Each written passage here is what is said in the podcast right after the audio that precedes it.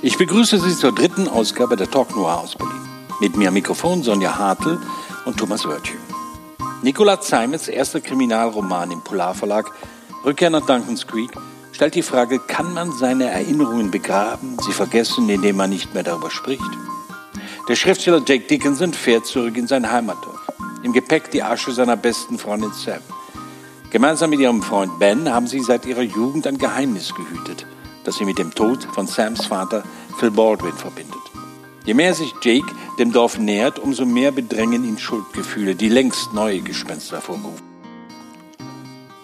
Grundsätzlich lesen wir natürlich zu wenig französische Kriminalromane. Das würde ich ganz klar bejahen, was aber sicherlich auch daran liegt, dass äh, viele französische Kriminalromane sehr politisch sind, was ich sehr gerne lese. Und ich finde, davon ähm, kommen einfach zu wenige ähm, in deutscher Übersetzung hier auf den deutschsprachigen Markt. Was mich allerdings jetzt in diesem ganz konkreten Fall ein bisschen umgetrieben hat, ist, wir haben zwar einen französischen Autor und er schreibt auch in französischer Sprache. Das Buch ist ja auch aus dem Französischen übersetzt, aber er lässt ja seinen Roman in den USA spielen und ich finde, er arbeitet auch mit zutiefst amerikanischen Mustern. Also können wir hier überhaupt davon reden, dass es ein französischer Kriminalroman ist?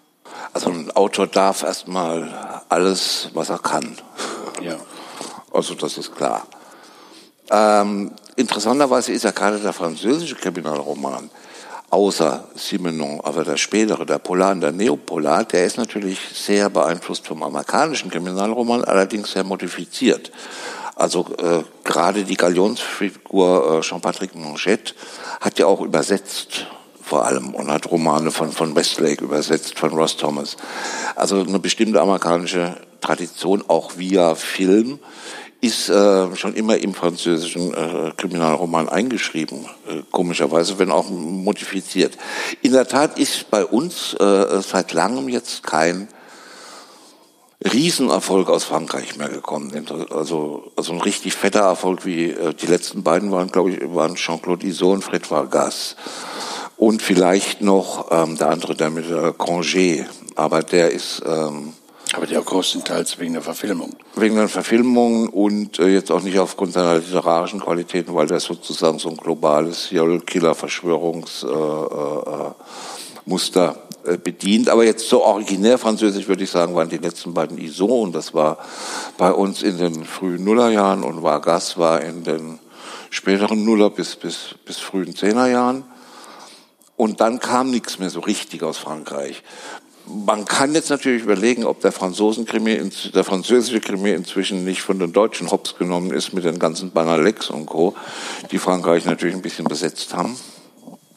Ähm, das spielt sicher eine Rolle, dass es da möglicherweise kein allzu großes Interesse äh, gibt an tatsächlich französischen äh, Narrativen oder Martin Walker, der die Provence besitzt hat, britisch, ähm, dass da die Chance relativ gering ist im Moment.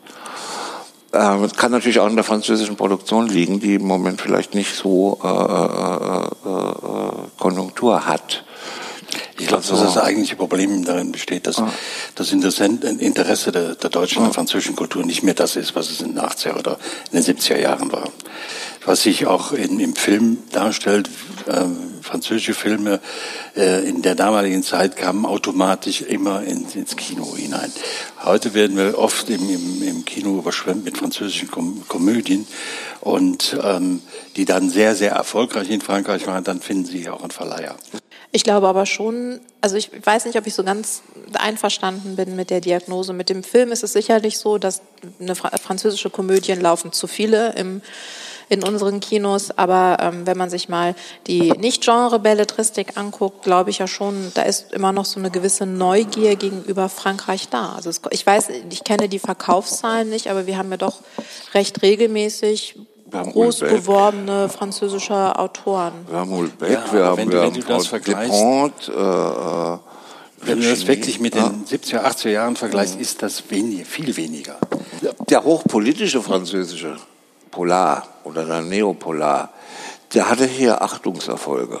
Aber ein Publikumsdarling war er auch nicht. Also ähm, Simenon Also ich würde wirklich sagen, Simenon, Ballon, Naseac, äh, Iso, Vargas. Das war's. An den richtig fetten Sachen. Wobei wir jetzt mal den Belgier Simenon einfach mal einge, eingemeinten. Und der Rest war immer Minderheitenliteratur, auch Arthouse. Also die ganzen, ganzen politischen Franzosen, wie äh, Denings, äh, wie sie alle heißen. Ähm, selbst Manchette, der ja eine unglaubliche, äh, schon fast eine Lichtgestalt ist, ist bei uns jetzt kein, kein Bestseller gewesen. Er ist unglaublich einflussreich, ähm, ja. Dominique Manotti, die auch ähm, eine hohe Aufmerksamkeit, einen hohen Prestigewert hat, ist bei Ariadne früher, glaube ich, bei den äh, Schwarzen bei der Assoziation A gewesen. Ähm, das sind also alles immer noch kleinteilige Sachen. Und ich bin ja, ich bin überzeugt davon, dass es äh, spannende Sachen gibt, zumal Frankreich äh, auch eine sehr lebhafte Krimikultur hat. Die haben, hatten immer schon äh, Festivals. Als bei uns die großen Festivals noch gar nicht aufkamen, die sind ja auch alle irgendwie. Das ist ja fast jeder kleine Ort irgendwie in, in Eben, ne? auch die großen Madame Helvigers sind, sind ja auch ein bisschen abge, äh, äh, abgepaust, könnte man schon fast sagen, von den großen Festivals Grenoble und Paris gab es früher immer schon äh, äh, Riesenfestivals. Die haben einen anderen Stellenwert natürlich, immer noch. Französische äh, Kriminalautorinnen und Autoren haben jederzeit Platz in den äh, Zeitungen, ähm, sind also sozusagen in der öffentlichen Meinung viel stärker vertreten. Ähm, also da gibt es ein Gefälle. Das äh, äh, ist bei uns nicht so sehr beliebt. Und ähm, ja, und natürlich, wie gesagt, sie kommen sie kommen, viele kommen eben aus, aus angloamerikanischen ähm, Traditionen. Das hat damit zu tun, dass also schon vor dem Zweiten Weltkrieg und, äh, und selbst in der Besatzungszeit Gestalten wie Boris Vian oder sowas die amerikanischen äh, äh, Narrative hochgehalten haben. Und nach 45 dann erst recht. Da sieht man auch im Kino natürlich. Auch Melville ist natürlich ein, ein Filmemacher, der von amerikanischen Filmen beeinflusst ist und weniger von französischen äh, äh, Traditionen. Ja, aber ähm, dass jetzt ein Autor, natürlich ein französischer Autor, sozusagen nach Amerika geht und sozusagen den kleinen äh, äh Baudrillard gibt mit seinem Amerika-Buch und das hat äh, geisterte mir bei der Lektüre äh, immer äh, durch den Kopf. Äh, ja, das ist gut, das darf man darf er natürlich tun. Ja, aber, aber was nicht Villade auch an in, ja, sein, sein Buch ja. Flucht nach, ich weiß, ja. ich weiß, es jetzt nicht mehr, wo der Titel ganz genau. Es gibt immer was, Geschichte nach, nach äh, Tunesien oder so. Ja, ja, natürlich, irgendwo, selbstverständlich. Also äh, José Giovanni, der, der ist immer aus, äh, ausgebüxt in, in, in andere Orte. Das ist, ist, ist schon richtig. Ne? Aber äh, unser Autor, über den wir äh, äh hier reden, der lässt sich ja nun ganz und gar nicht in, in, in irgendeine französische Tradition äh, einschreiben, sozusagen. Der schreibt ja einfach einen amerikanischen Roman.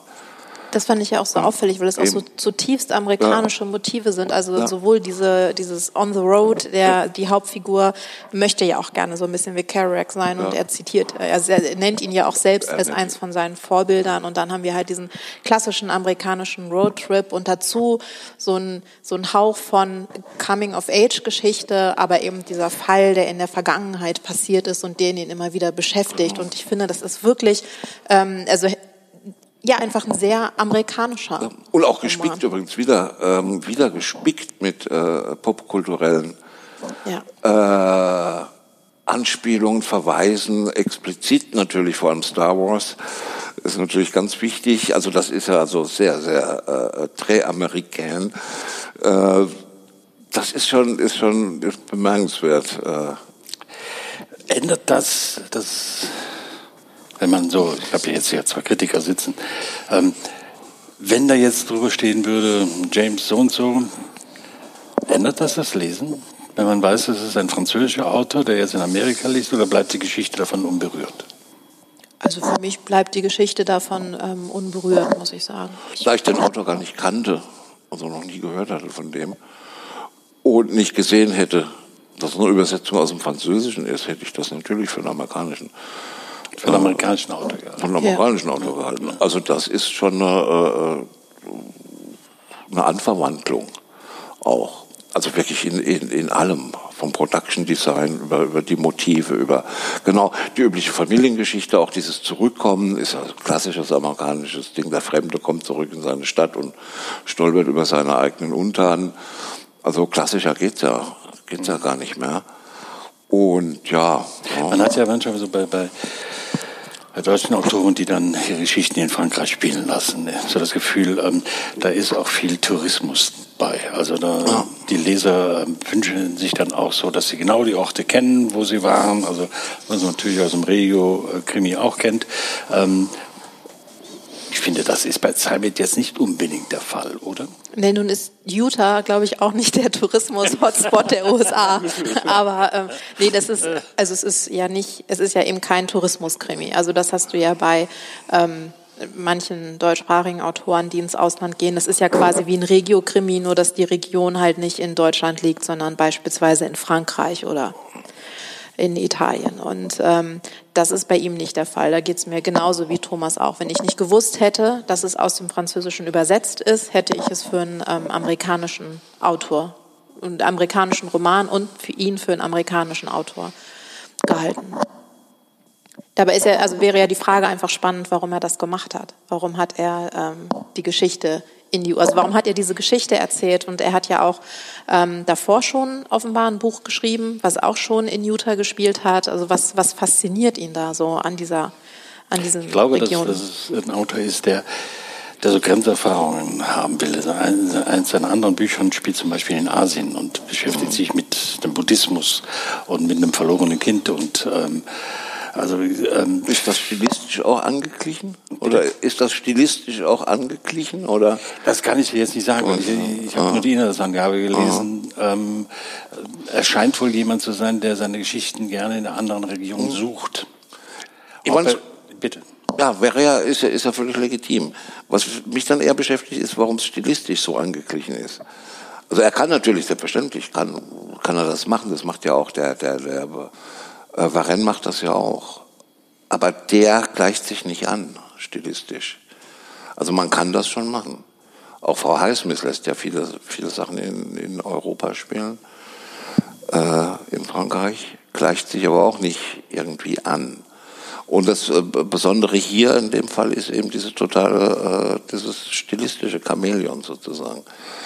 Also ich glaube nicht, dass das über die, ja, vielleicht über die Themen, aber ich glaube, es macht ihm Spaß, sozusagen amerikanische äh, Erzählstrukturen auszuprobieren.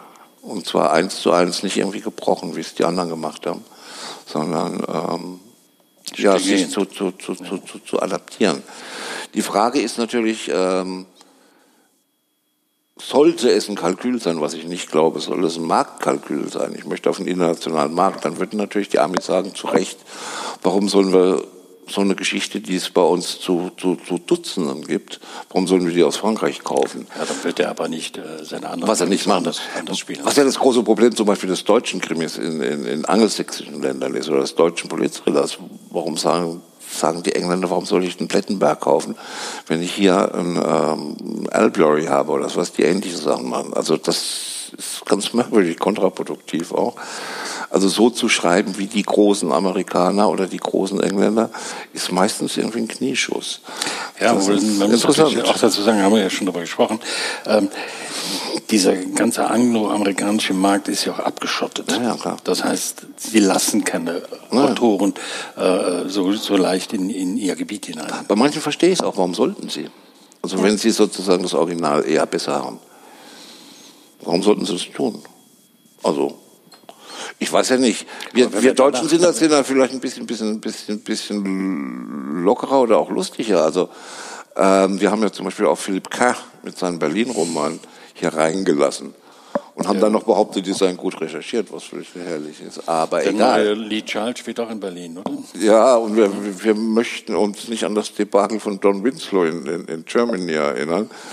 Ja. Ähm, also das sind wir ja irgendwie großzügiger. Also wir lassen uns das ja bieten, in Anführungszeichen, und äh, schütteln dann irgendwie unser kreises Haupt äh, darüber, was da was da durchgeht. Ähm, die Amis sind da vielleicht ein bisschen restriktiver, ich weiß es nicht. Ich finde es durchaus legitim, wenn Autoren andere Gebiete gehen. Aber da sind wir uns, glaube ich, einig. Ja, ja, ja, uns Also es gibt jetzt nichts, was, was Autoren nicht dürfen, per, per, per se.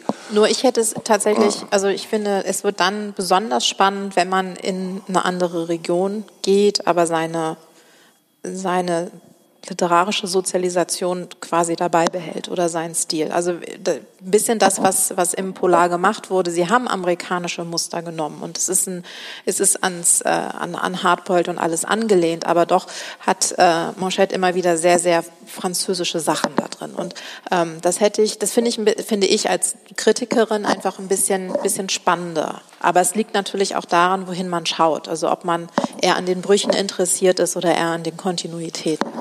Das ist sein Blick ist eben, äh, auch der Blick ist anverwandelt. Also er hat keinen fremden Blick. Man kann ja sogar sagen, also äh, äh, böse sagen, dass, äh, boah, gar nicht böse. Möglicherweise sind die, die Simenongen Paris-Romane und Frankreich-Romane deswegen auch so äh, wirklich gut und, und scharf hingeguckt, weil er kein Pariser war, weil er Belgier war. Also er kam von außen und hat eine Außenperspektive drauf. Ähm, Aber das Interessante bei Simenon ist ja, dass man immer oft von einem französischen Autor spricht, ja. ne, obwohl er Belgier ist. Ja, Ja. ja aber, aber Und, äh, äh, ähm, da könnte man genauso dieses, ich, ich bezweifle ja, dass, was, dass er einen belgischen Blick auf Paris hat, Doch, glaube er ich hat, nicht. Ob der belgisch ist, ist egal, er ist fremd.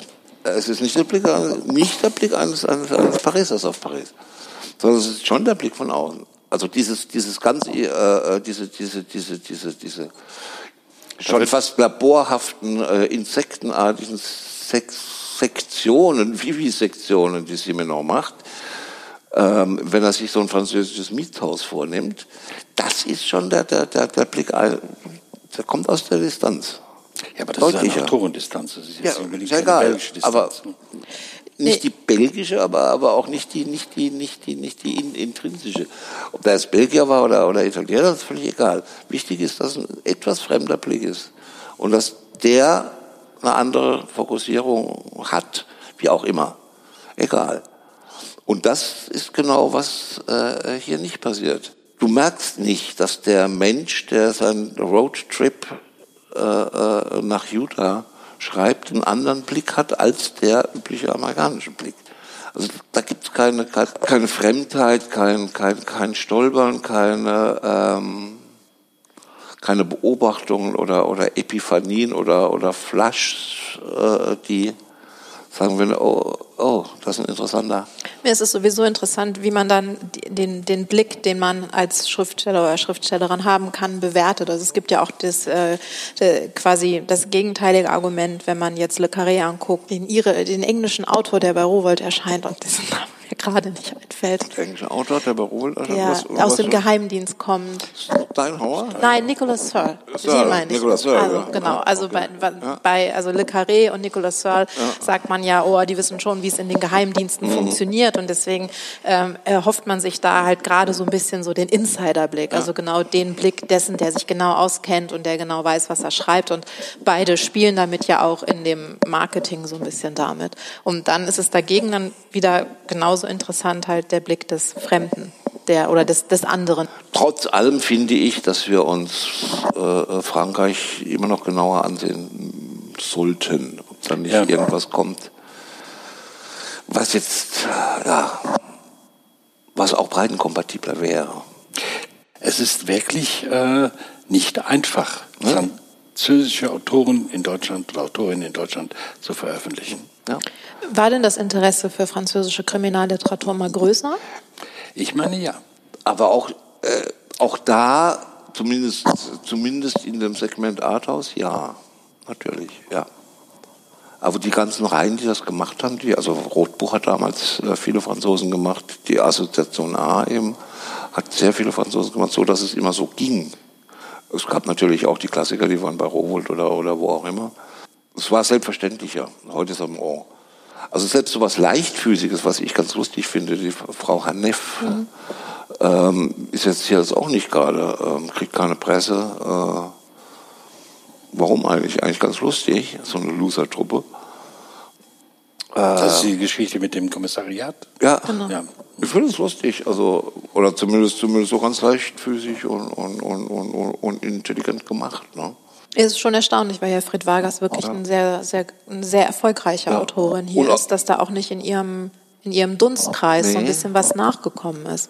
Also den, den, den Mankel, die Mankel äh, äh, Schleife sozusagen, äh, das Schleppnetz, das, das hat nicht stattgefunden. Ne? Ist, glaube ich, auch bei den Südafrikanern so. Deon Meyer hat auch jetzt nicht wirklich einen Schleppnetz. Mike Nickel, Andrew Brown.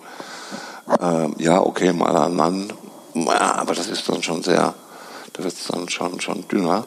Sind wir in Deutschland ähm, risikobereiter, andere Sachen uns anzuschauen? Aber wenn es nicht gerade Arthouse ist, also, ähm, ja, sind, also in unserer Nische, okay, aber ja. darüber hinaus? In der Literatur? Ja, in der Literatur, von mir aus auch in der Literatur. Also in der Arthouse, aber die Arthouse-Nische ist ja nicht so klein, wie man tut. Also man muss auch aufpassen. Ne? Also die Arthouse-Nische besteht immerhin aus ein paar hunderttausend Leuten. Die kaufen natürlich nicht jedes Buch.